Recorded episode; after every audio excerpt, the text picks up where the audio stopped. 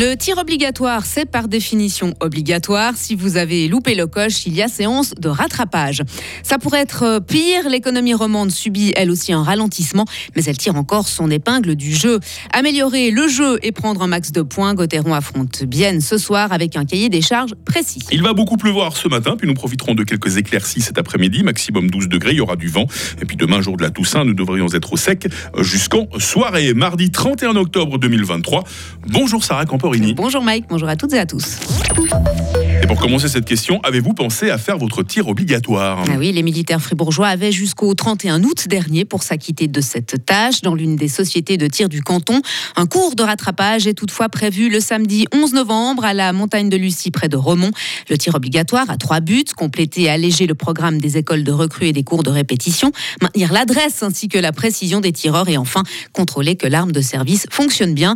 Mais est-ce qu'une unique séance de tir par an permet d'atteindre ces objectifs Frédéric Gaillard, commandant d'arrondissement du canton de Fribourg. De toute façon, chaque exercice supplémentaire qui est fait est toujours mieux que rien. Le contrôle de fonctionnement de l'arme, en tirant une fois, on va vite se rendre compte si l'arme est, fonctionne ou pas. Par rapport au maintien de l'adresse et au tir lui-même, le tir à 300 mètres n'est quasiment plus ou très peu pratiqué dans les écoles. Donc c'est une opportunité euh, plus ou moins unique qui est offerte aux militaires de tirer à 300 mètres et de s'entraîner à cette distance. Et les personnes qui n'effectuent pas leur tir obligatoire s'exposent à des sanctions. L'an passé, environ 700 amendes ont été infligées dans le canton pour un montant total de 150 000 francs. Rien de fou, mais tout de même une légère progression. Et le produit intérieur brut dans les cantons romans devrait en effet augmenter de 1,5% l'an prochain, soit autant qu'en moyenne suisse. C'est la conclusion de l'étude sur le PIB roman 2023 réalisée par des banques cantonales. L'économie se porte donc plutôt bien, mais subit quand même des vents contraires. Jean-Pascal Bechler, coordinateur du projet PIB roman et conseiller économique à la Banque cantonale vaudoise. On avait une croissance de un peu plus de 2% 2022 et on va retomber autour des 1,3, 1,5 cette année et l'an prochain, donc un ralentissement relativement net. Il y a clairement une influence forte de l'économie mondiale qui freine très fortement même euh, à cause de la situation géopolitique, à cause de l'inflation, de la remontée des taux d'intérêt. Il y a eu des problèmes aussi énergétiques. Enfin, il y a toutes sortes de problèmes dans l'économie mondiale et celle-ci freine fortement, notamment chez nos pays voisins qui sont aussi les clients pour nos exportations et ça, ça se répercute euh, en partie chez nous, mais avec un soutien quand même des, branches qui sont orientées vers la demande domestique. Et on voit la consommation qui est bonne, le taux de chômage qui est plus bas depuis 20 euh, ans, à 3% en Suisse romande ou 2% en Suisse. Donc on a une situation qui est malgré tout quand même globalement bonne. Des propos recueillis par nos confrères de Radio Lac. Point noir pour la Suisse romande, la forte pénurie de main-d'œuvre. 120 000 emplois sont vacants dans le pays, dont 25 000 en Romandie. Une situation qui devrait encore empirer avec le départ à la retraite des baby-boomers l'étranger, Sarah, pas de cessez-le-feu dans la bande de Gaza. Le gouvernement israélien a exclu toute décision en ce sens alors que ces frappes sur l'enclave palestinienne se sont intensifiées depuis vendredi dernier.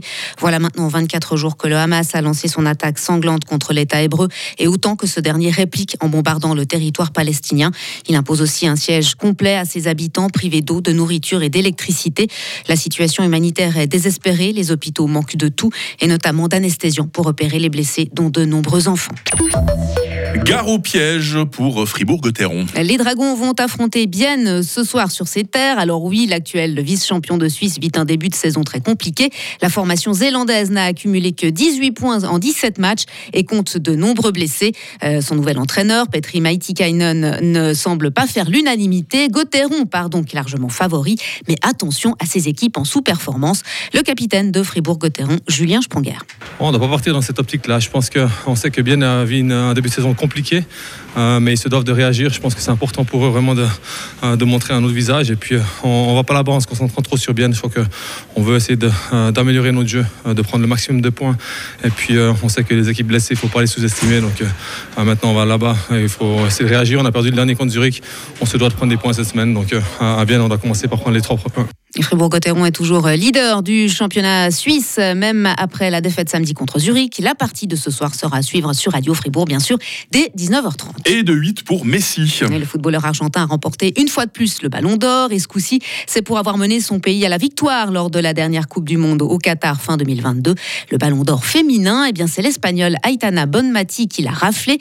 Il faut dire que la milieu de terrain de 25 ans a presque tout gagné cette année, la Ligue des Champions et le championnat avec Barcelone et le titre mondial mondial avec son équipe nationale. Beau palmarès tout ça, Sarah. hein N'est-ce pas? Magnifique, magnifique.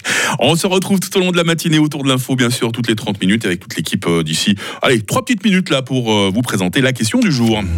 Retrouvez toute l'info sur frappe et frappe.ch. 6h05, votre météo sur Radio Fribourg. Le temps sera souvent nuageux avec des averses, spécialement le long de nos montagnes, spécialement ce matin, parce que cet après-midi, euh, ces pluies vont se raréfier. Il est même possible que nous ayons droit à des éclaircies, luxe suprême. Et le vent d'ouest, attention, va être modéré à fort hein, tout au long euh, de la journée. Les températures ce matin, 5 degrés à Bulle, 6 à Romont, 7 à Fribourg. Il fera cet après-midi 9 degrés à Charmey, 11 à Fribourg et 12 à Morat. Demain mercredi, jour de la Toussaint, il y aura de belles éclaircies en matinée. Et puis le ciel va de nouveau se charger l'après-midi. Les pluies seront de retour en soirée. Température minimale 4, maximale 13 degrés. Jeudi aussi, hein, il y aura des éclaircies en début de journée. Et puis ce sont les pluies qui vont prendre le relais avec 13 degrés.